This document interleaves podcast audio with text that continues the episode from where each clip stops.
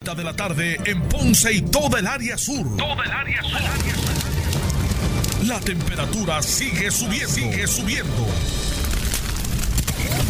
Luis José Moura está listo para discutir los temas más calientes del momento con los protagonistas de la noticia en Ponce en Caliente por Notiuno 910.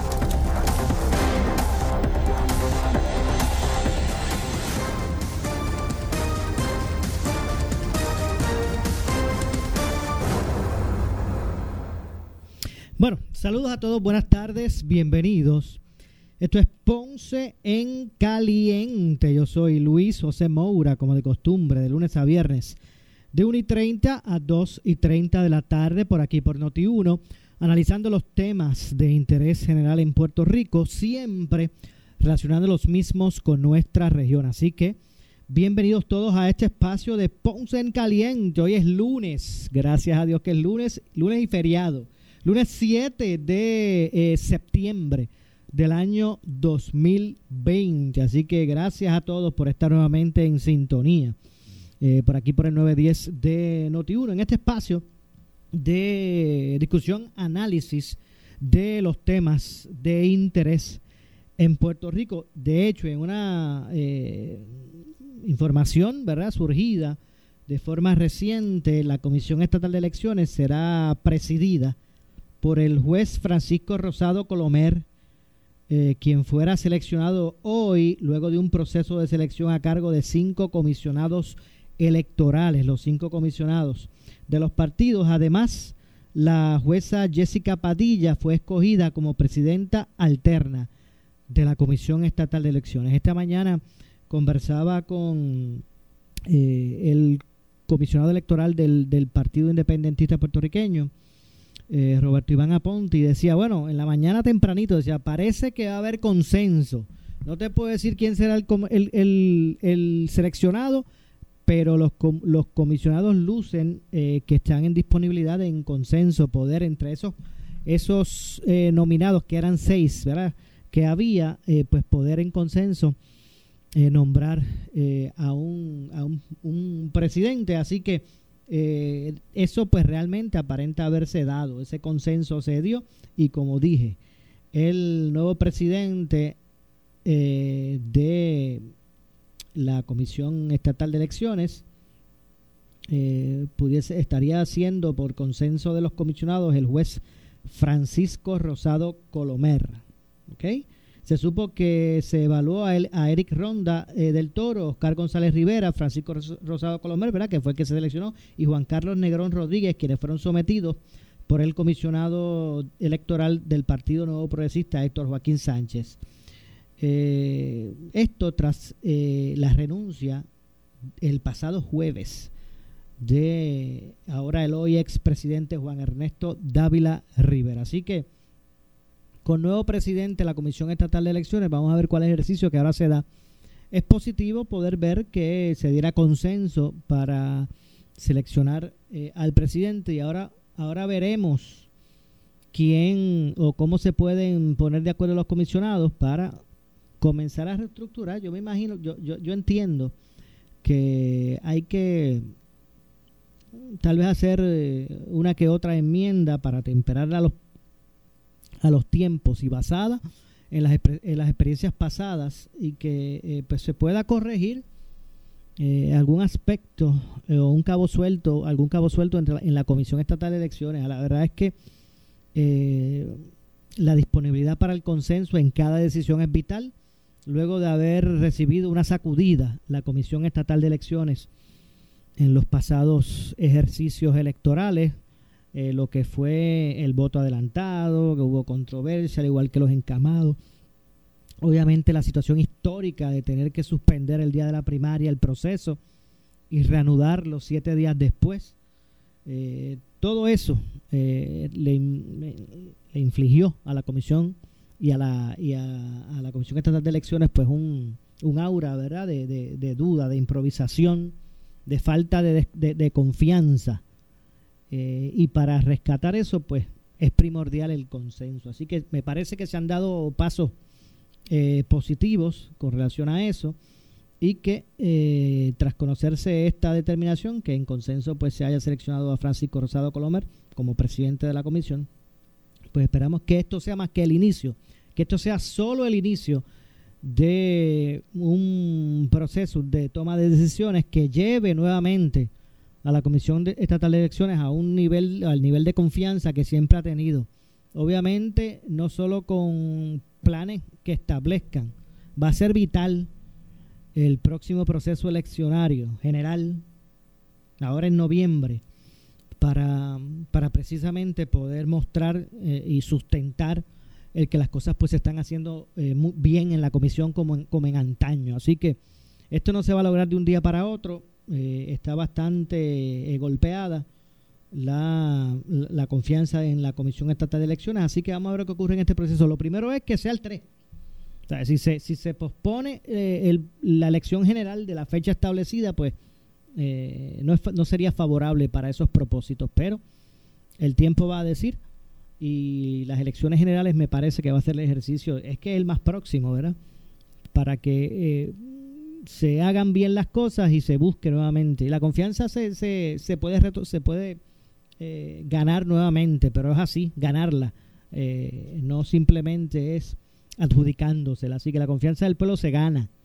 Y me parece que hacia ahí debe mirar la Comisión Estatal de Elecciones en su totalidad, llámese presidente, llámese comisionados, llámese funcionarios eh, electorales, para que juntos pues puedan eh, dejar atrás e, ese aura de desconfianza y que con las elecciones generales, que va, va a ser un proceso complejo obviamente, primero porque se trata del proceso general de selección de eh, candidatos para ocupar los distintos pueblos, eh, puestos y vacantes eh, políticas en vías de gobernar al país por los próximos cuatro años. A esto le sumamos el aspecto adicional de la consulta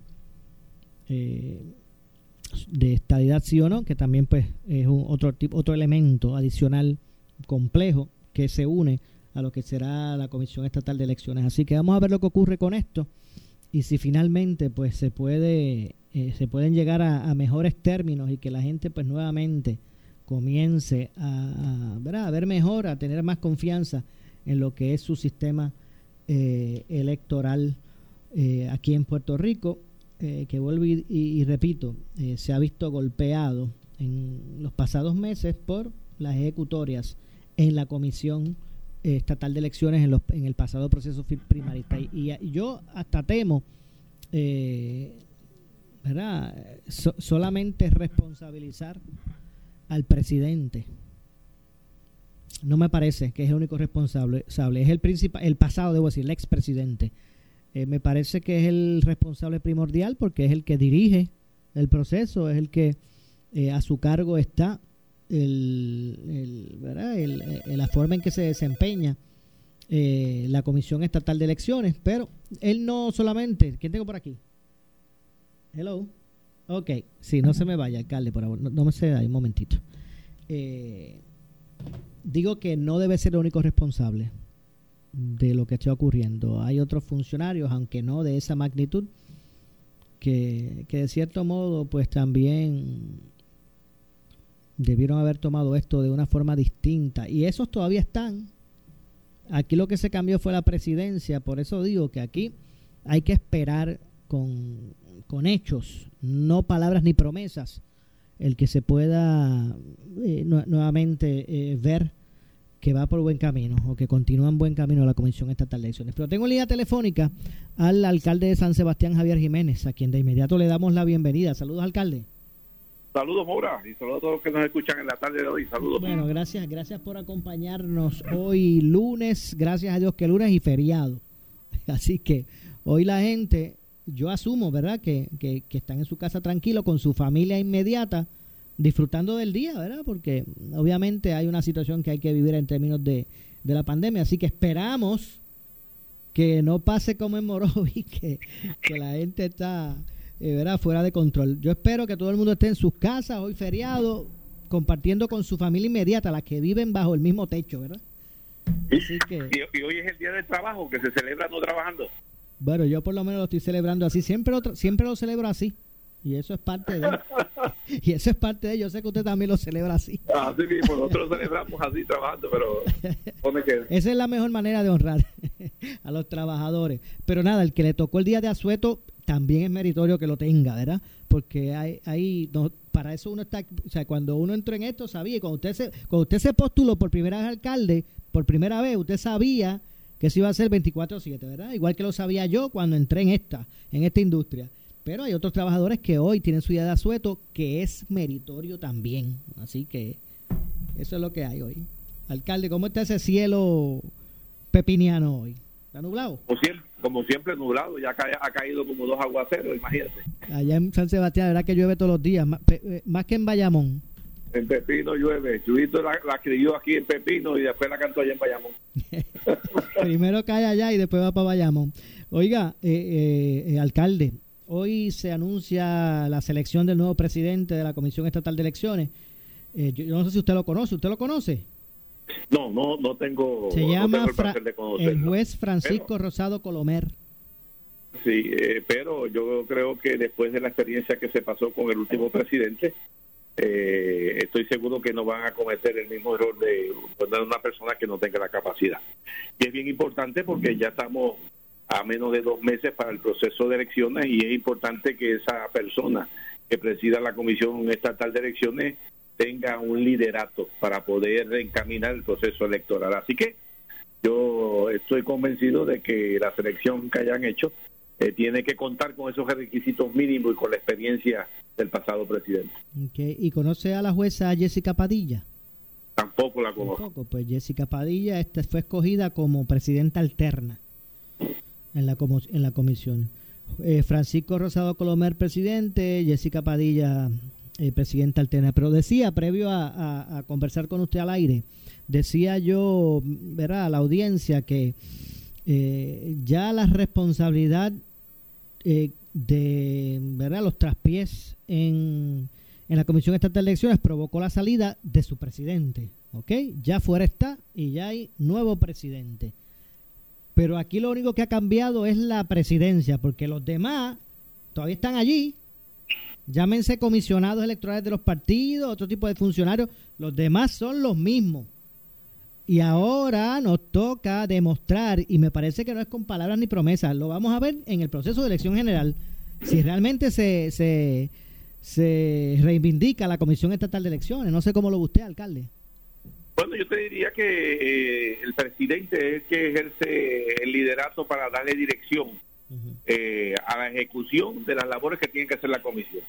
En el pasado, el problema fundamental fue la falta de acción del parte del presidente que estaba. Eso hizo que el colapso de aquellas primarias em, pues, eh, tan, tan desastrosas y que no se veía el que se pudiera celebrar el evento en noviembre 3 toda vez que no había un liderato ejercido de forma adecuada. Eh, y bueno, te digo, eh, las personas, como tú dices, son las mismas, pero el líder, el que mueve, el que tiene que ejecutar, el que tiene que velar porque las cosas se hagan, pues ha cambiado. Y eso es positivo. Definitivamente, sí. Me parece que el que y que el que haya salido por consenso, que aquí no haya salido a objetar los comisionados, ellos se pusieron de acuerdo. Así que eso, eso por lo menos es un paso, ¿verdad? Halagador. Sí, cosas que en el pasado muchas veces no pasaba, porque cuando el Partido Popular nombró la última comisionada electoral, no había consenso. El único consenso fue el de ellos. ¿Verdad? Por lo menos aquí se ve algún tipo de consenso en, esta elección. Vamos a ver, ¿verdad?, cómo poco a poco se va desarrollando esto. Es una determinación que se tomó hace poco. Y vamos a ver cuál va a ser el desarrollo que tome. Eh, ah, yo te garantizo que va a ser mejor que lo que hubieras esperado. ¿Usted piensa eso? Sí. Ah, sí, estoy convencido, convencido de eso. El nuevo presidente no se va a dar el lujo de quedar mal, eso está seguro. Y la selección de ese presidente, por lo que te digo, tiene que haber pasado eh, un filtro antes de haberlo eh, nombrado, toda vez la experiencia que hemos pasado nosotros. Yo decía que el primer paso o el primer indicador para, para conocer si vamos por buen camino es que no haya el problema con que el mismo día establecido del 3, el día 3, ¿verdad? en noviembre de las elecciones, pues no se vaya a posponer eso. Bueno, eso es lo primero. Yo creo que no debe haber ninguna excusa para posponer esas elecciones. Si es que las papeletas no están impresas, pues busquen otras imprentas. Hay muchas imprentas que pueden trabajar eso. Así que eh, lo que tiene que ejercer es el liderato para ejecutar. Sí, porque ahora mismo ya se sabe, ya ya está establecido que, quién va en qué posición, en qué lugar, ¿verdad? Así que no hay razón para que desde ya no se hubiese contratado este imprenta para hacer eso. Ya están todas las fichas, como se dice. Saben todas las fichas que van a estar en el tablero. Así que lo único que hay que hacer es imprimir esa papeleta y llevar a cabo el proceso. El proceso tiene unos cambios, ¿verdad? Eh, de voto adelantado, de voto encamado, eh, de voto ausente. Hay una serie de, procesos este, que tanto los comisionados de los diferentes partidos, junto con el presidente de la comisión, pues tienen que llevar a cabo de acuerdo a lo que establece el nuevo código electoral. Entiendo. Eh, y el proceso, el, eh, ¿dónde usted cree que desemboque el proceso de estatus? De, esta, esta, este, esta pregunta, esta idea, ¿sí o no? Bueno, eso, bueno, te digo, eso es un ejercicio para mí, eso es mi opinión muy personal, es un ejercicio adicional a lo que hemos hecho en el pasado. No tiene el aval del Congreso, eh, así que es muy poca la consecuencia que va a tener ese ese referéndum de la estadidad, sí o no. Eh, pero eh, tampoco la estadidad se puede dar el lujo de perder eh, ese ejercicio electoral, porque si la perdiera, pues la oposición o los que están a favor de la independencia o de la libre asociación lo pueden utilizar para llevar un mensaje a Estados Unidos que no es el correcto. pero si va, a tener, si va a tener poca consecuencia, como usted dice, ¿por qué entonces se establece y se hace? Sí, eh, eh, eso para mí no hay consecuencia porque no hay eh, ningún obligación vinculante. y va a ser, tú sabes que celebramos dos plebiscitos anteriormente, ganó la estadidad. ¿Y qué pasó? Pues pues nada, pues ganó la estadidad, pues como si fuera una encuesta. Ahora, esto pues va a ser otro ejercicio. Eso, eso que usted dice, usted siendo estadista, usted, ¿verdad? Y eso, esa opinión que usted tiene, ¿sustenta entonces lo que dicen, por ejemplo, los populares, de que eso se estableció simplemente para buscar una motivación de los PNP que, que salieran a votar. Bueno, pero también eh, originalmente había el ánimo de que el Congreso hiciera el compromiso. Tú sabes que el Congreso pasado habían destinado eh, sobre dos millones de dólares para llevar a cabo un plebiscito. Eh, y había la esperanza, ¿verdad?, que el Congreso diera su aval pero no lo hizo. Al no dar su aval, pues básicamente es, un, es una encuesta adicional. Pero el, el movimiento estadista no se puede dar el lujo de perderla, como te digo, ahora. Porque si la perdiera, es como si enviáramos un mensaje equivocado allá a Estados Unidos. Si se pierde, puede tener un efecto devastador. Si se gana, pues básicamente no va a tener efecto malo. Bueno, parece que se, em, tremendo problema se metió. Se metieron entonces los Tremendo problema, así como tú lo dices.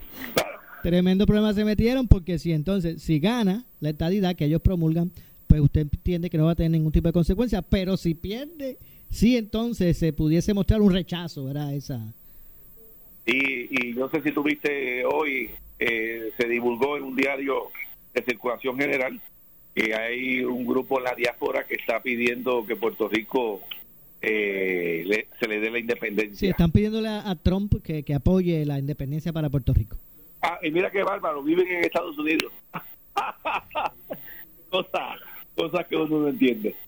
Ok, bueno, pero ellos están viendo, ellos, ellos parece que identifican algo en Trump que puede, que pueden utilizarlo para, para adelantar sus propósitos. Pero su propósito son independentistas, pero viven en Estados Unidos. Dime cómo es eso, explícame eso, por favor, que yo no lo entiendo todavía. Yo trato de asimilarlo cuando me dice un amigo que vive en Estados Unidos que es independentista. ¿Y por qué no te vienes acá a luchar por la independencia? Y a vivir en la colonia. Pero no es, es no que tú me digas que vas a luchar por la independencia y quieres que el trono de independencia y tú vives en Estados Unidos, o más contento, disfrutando de todos los beneficios y responsabilidades de la estadía. Así que su llamado a, esas personas es que, regresen al país. Bueno, eh, que no sean hipócritas, lo que, yo quisiera decirle a ellos. No sean hipócritas. Si ustedes creen en la independencia, vénganse a luchar a Puerto Rico. y vénganse a empujar eh, eh, a las cosas desde este país y vengan a vivir lo que estamos viviendo el pueblo de Puerto Rico en un sistema colonial, que se vengan para acá a luchar. Pero venir desde allá, eh, recibiendo todas las ayudas y beneficios de la estadidad y las responsabilidades, es que y decir que seamos nosotros independientes, como Nidia Velázquez, como Laucasio, todas esas que sí, que Puerto Rico sea que sea colonia o que se mantenga en el estatus que está o que sea independiente. Así cualquiera. Cualquiera. Bueno, alcalde, así así caliente que usted que, como, dándole nombre al, programa de Ponce en Caliente, así de caliente tenemos que, ¿verdad? que terminar la entrevista. Lamentablemente se me ha acabado el, el segmento, el tiempo del Seguro que sí, eh, buenas tardes a todos. Gracias a usted, alcalde. Gracias a Javier Jiménez, alcalde de San Sebastián. Hacemos la pausa, regresamos con más. Esto es Ponce en Caliente. Siempre le echamos más leña al fuego en Ponce en Caliente por Notiuno 910.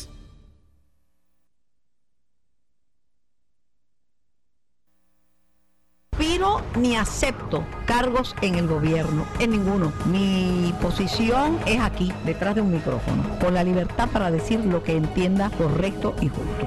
Es una de las principales figuras de la radio y está aquí. Ella es Carmen Jovet. Carmen Jovet. Y estrena nuevo horario, de 2 a 4 de la tarde. Tus tardes no van a ser iguales. A la hora de desinfectar tu empresa o negocio, llama a Prime Janitorial con más de 20 años de experiencia y una gama de clientes satisfechos que los hacen los expertos en desinfección y sanitización profesional, utilizando los protocolos correctos, equipos de alta tecnología y productos efectivos contra el COVID-19. Dejarán su facilidad libre de virus y bacterias. Ofrece a tus empleados y clientes un ambiente limpio y seguro llamando a Prime Janitorial 840-3942. Hospicio Home Care San Lucas. Trabajamos para ofrecer a los pacientes la alternativa de continuar sus tratamientos en la comodidad de su hogar. Con el mejor grupo de profesionales atendemos las condiciones agudas, crónicas y terminales. Con más de 50 años, brindando calidad de vida a todos nuestros pacientes. Nuestro compromiso es su salud, ya que trabajamos bajo los más altos estándares de seguridad. Llámanos hoy para orientación al 1-800-981-0054. Hospicio y Home Care San Lucas. Llevamos salud a tu casa. Oscar Crespo y Asociados somos orientadores de casos de seguro social por más de 30 años, con el conocimiento y la experiencia que necesitas al momento de someter tu reclamación. Para orientación, consulte con el licenciado Oscar Crespo, exdirector del Seguro Social Federal. No te confundas y no te dejes engañar. Seguimos ubicados donde siempre, esquina edificio de dos plantas frente al semáforo, en Avenida Fagot Santa Clara, número 3042 Ponce, 787-642-2452. En esta emergencia, en Laboratorio Clínico Profesional Emanuel Guayabal y Río Cañas en Juana Díaz, seguimos brindando nuestros servicios de calidad. Hemos reforzado nuestras medidas de protección en cada una de nuestras instalaciones. Estamos recibiendo órdenes médicas por fax o correo electrónico. Para conocer nuestro horario especial y mayor información, llámenos al 260-5504 o al 580-0080. También a través de nuestra página en Facebook, Laboratorio Clínico Profesional Emanuel. Por ti y por los tuyos, daremos la batalla unidos y venceremos. Boss. Móntate en un auto nuevecito con Credit Centro Coop 11. Llévate el carro que tú quieres al más bajo interés de 3.95% APR y sin pronto. También tenemos el mejor interés para carros usados al 7.49% APR. Contáctanos en el 787-857-3500 o en infocop.com. Estamos en la Rambla de Ponce. Somos tu mejor alternativa.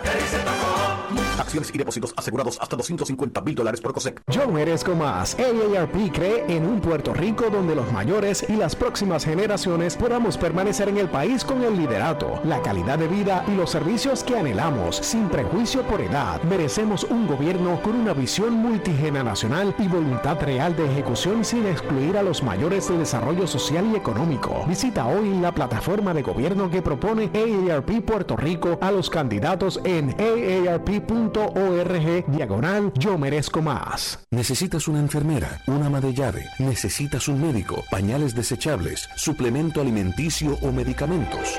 En Hospicio La Paz podemos ayudarle. Hospicio La Paz le provee a cada paciente de enfermedad terminal todos los servicios de cuidado médico en su hogar, a la vez que le ofrece apoyo y soporte emocional y espiritual tanto al paciente como a sus familiares. Hospicio La Paz. Llame gratis al 1-800-981-0032. 1-800-981-0032. Si tienes 40 años o más, la prevención es lo más importante para evitar el cáncer de colon, esófago o estómago. En Advance Endoscopy Center, el único centro de endoscopía ambulatoria acreditado en Puerto Rico, en Ponce Bypass, el doctor Álvaro Raymondé, gastroenterólogo por Certify, cuentan con los equipos más avanzados, incluyendo ultrasonido endoscópico para la detección temprana de lesiones que pueden desarrollarse en cáncer de colon, esófago, estómago y también cáncer de páncreas. Llámanos al 843-1129. ¿Vas a comprar un carro? ¡Un carro nuevo! ¡El momento es ahora!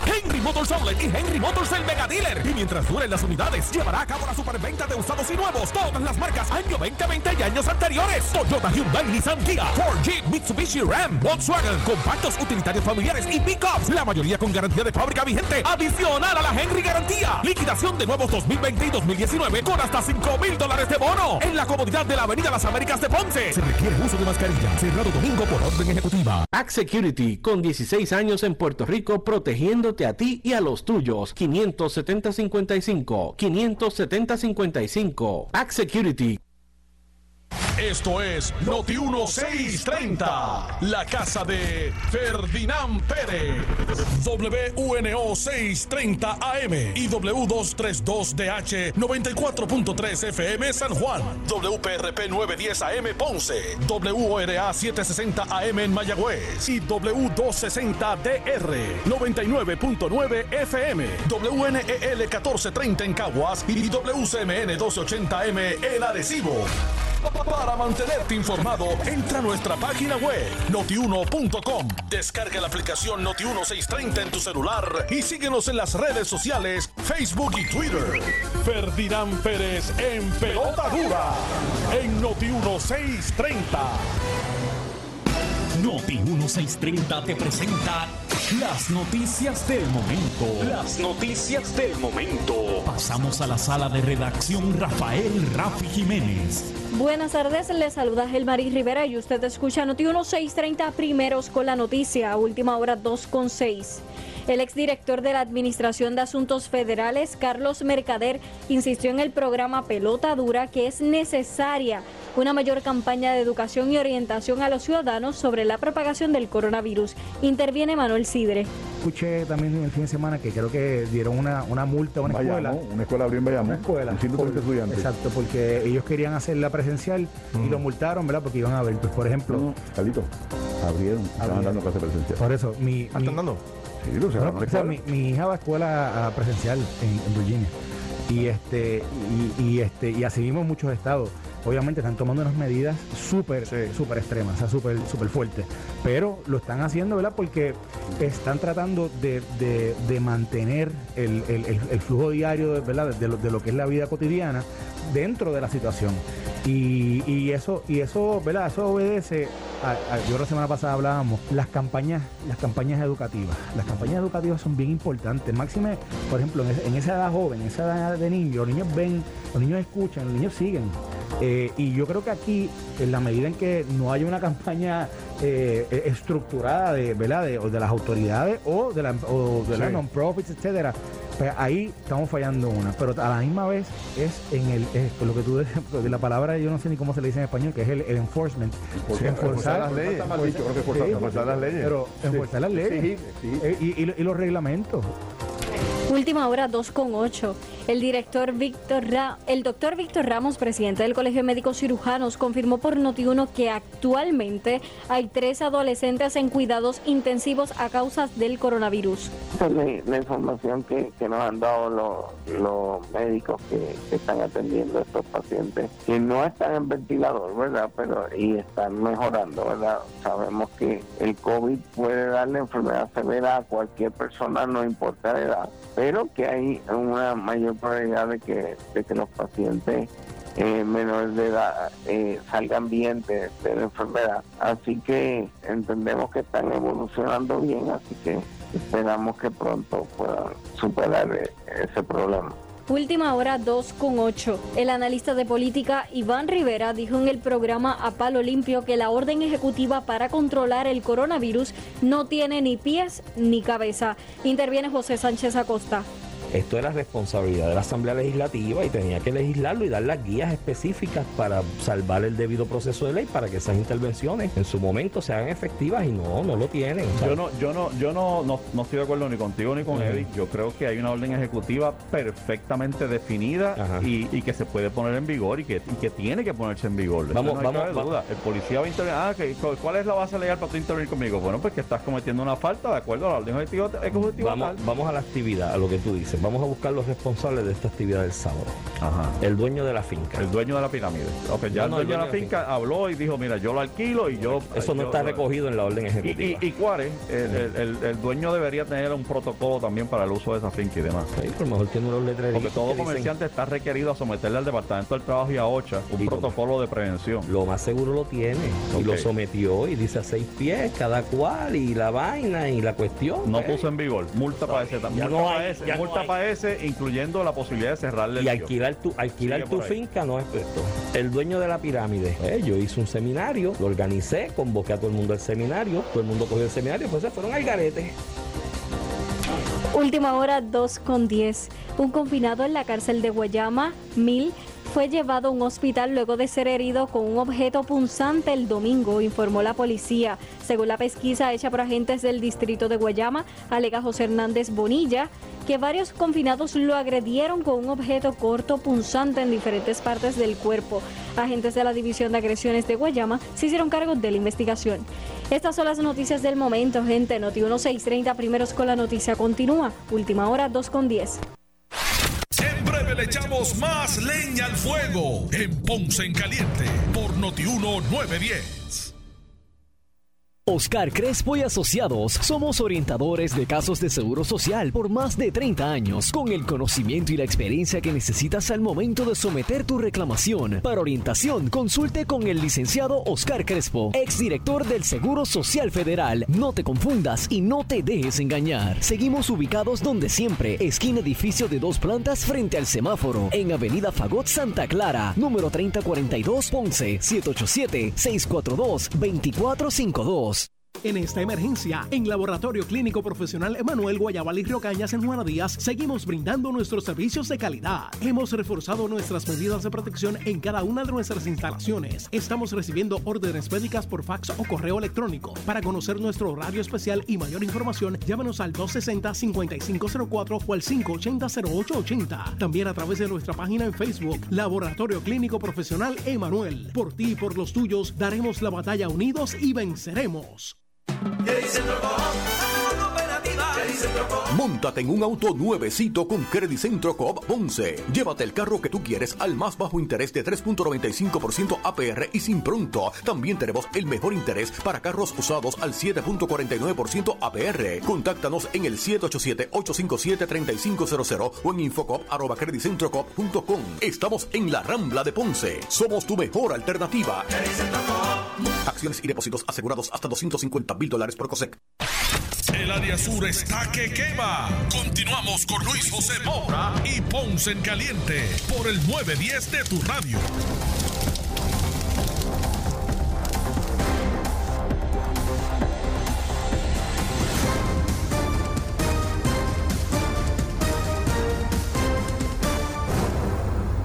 Bueno, estamos de regreso nuevamente. Son las 2 con 10 bueno, 2 con 11 de la tarde. Soy Luis José Moura y esto es Ponce en Caliente. Estamos de regreso. Hoy es lunes feriado y estamos aquí trabajando para ustedes eh, y poder mantener toda la programación regular de Noti1 para que usted pues se mantenga siempre bien informado. Ya hablamos sobre la selección del nuevo presidente de la Comisión Estatal de Elecciones y hay un punto también eh, que me parece importante, interesante y es que eh, el Departamento de Salud registra más de 12.000 pacientes. Escuche bien.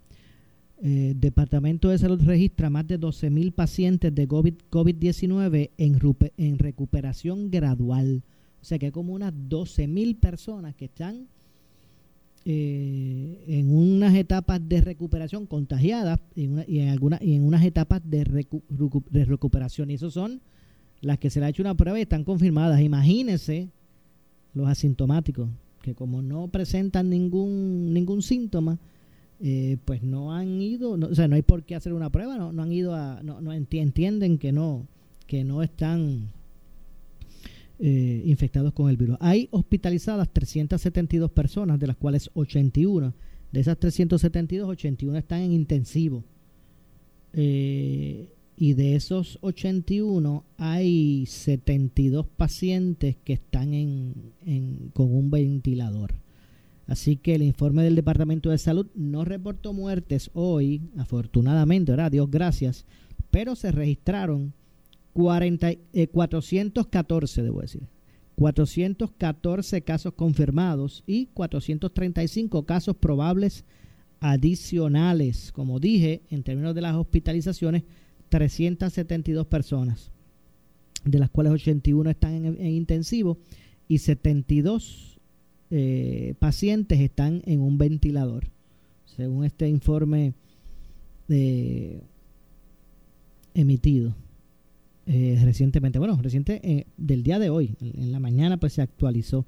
En el renglón de los pacientes en recuperación gradual por el virus, la agencia registraba hasta el momento 12.669 personas. Ese es el número que les decía y que, que escandaliza.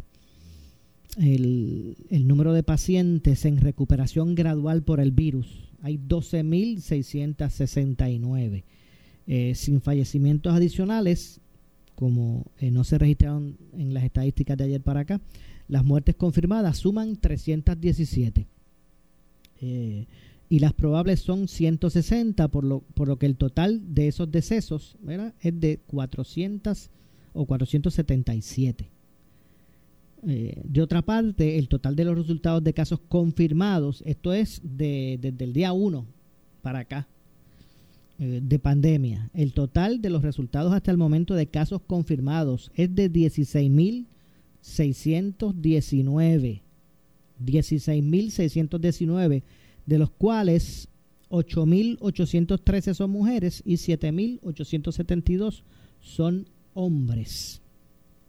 Así que es la estadística eh, ¿verdad? Este, eh, al día, ¿verdad? Este, actualizada hasta el momento, hasta el día de hoy. Como parte del reporte se registraron 435 casos probables adicionales eh, con fecha de toma de muestra que comprende el 24 de agosto al 4 de septiembre. O sea que está bastante, el 4 fue el viernes. Eh, así que está eh, bastante actualizada. los ajustes en los totales se, realizan como parte, obviamente, de los esfuerzos del Departamento de Salud entidades y laboratorios clínicos eh, para asegurar que toda muestra realizada de COVID sea registrada en ese bioportal independientemente de la fecha en que se tomó la misma. Y es que no quiere decir que esos 400, ¿cuánto, ¿cuál es el número específico? De esos 400, los, que se, los casos eh, nuevos confirmados de ayer para acá, los 414, no quiere decir, ¿verdad? Que se hayan, estos son pues de, de unos días atrás, ese par de semanas atrás donde se iban haciendo la gente las pruebas y ya están saliendo poco a poco los resultados. Eso se tarda un tiempo. Pues así es que se va actualizando.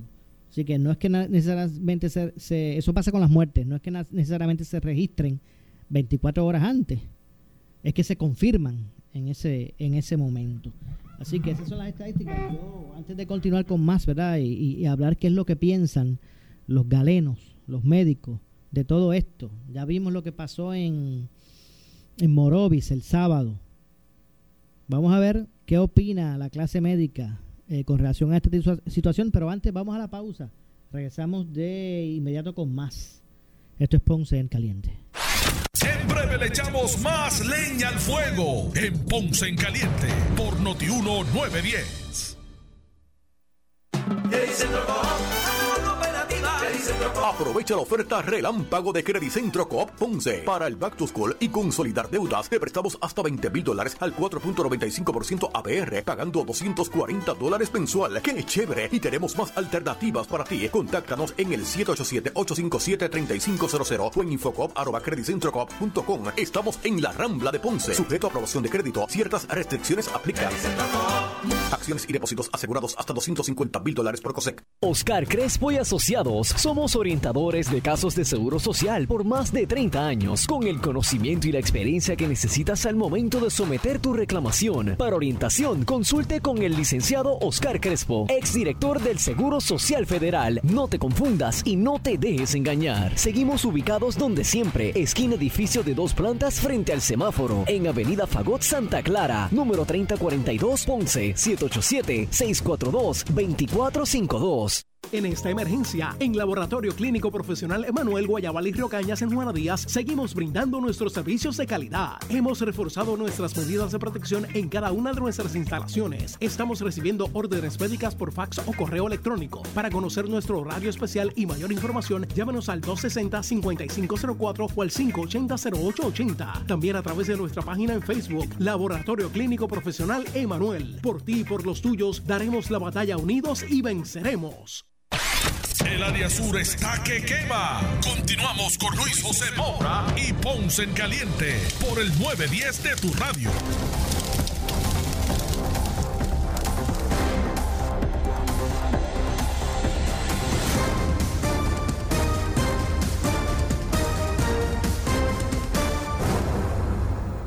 Dos con 18 de la tarde, soy Luis José Moura, esto es Ponce en Caliente, estamos de regreso. Recuerde, usted mire, no se despegue de nuestra programación, ya mismito, luego de la pausa, ya está por ahí la mujer noticia Carmen Jovet, que ustedes estará con ustedes a eso de las 2.30 de la tarde, así que usted mire, manténganse en sintonía eh, en nuestro segmento final y también en el programa a continuación en caliente con la Jovet, eso será a las 2 y 30 de la tarde, ya mismito, ya está por ahí preparándose la mujer noticia para llevarles a ustedes eh, las mejores entrevistas como parte del acontecer eh, noticioso en Puerto Rico. Y, eh, en el segmento anterior, ¿verdad? previo a la pausa, hablábamos de las estadísticas más recientes del Departamento de Salud con relación al COVID en Puerto Rico, COVID-19.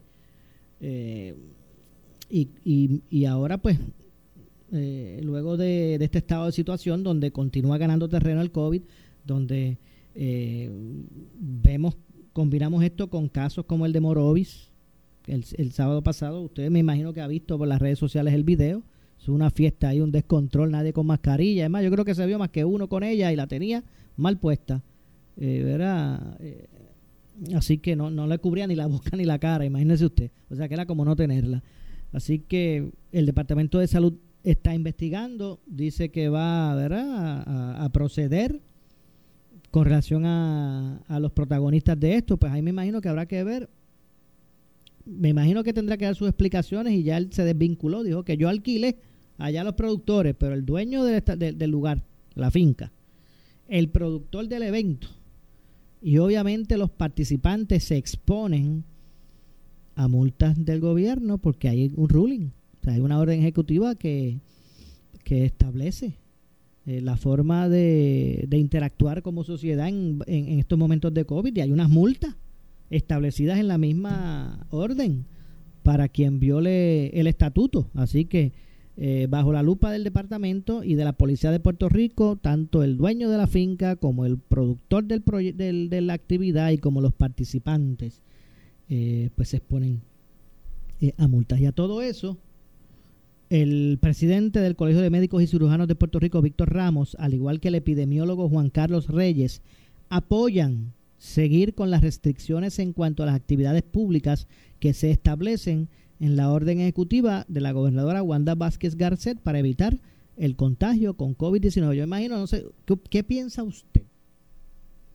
El presidente del Colegio de Médicos y Cirujanos, el epidemiólogo Juan Carlos Reyes, lo que piensan es que ellos apoyan eh, seguir con las restricciones en cuanto a las actividades públicas.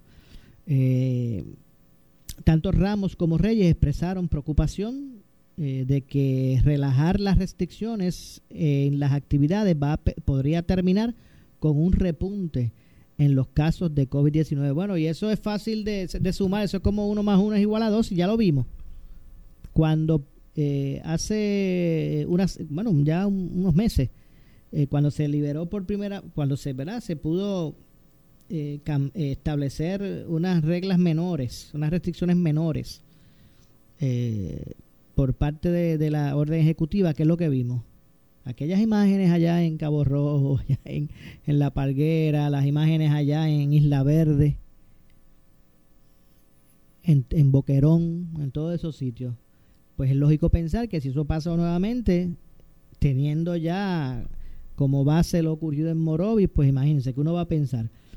Eh, de acuerdo a Ramos, ¿verdad? que es el, es el presidente del Colegio de Médicos y, Cirujanos, bajaron los casos, pero siguen siendo el doble en marzo.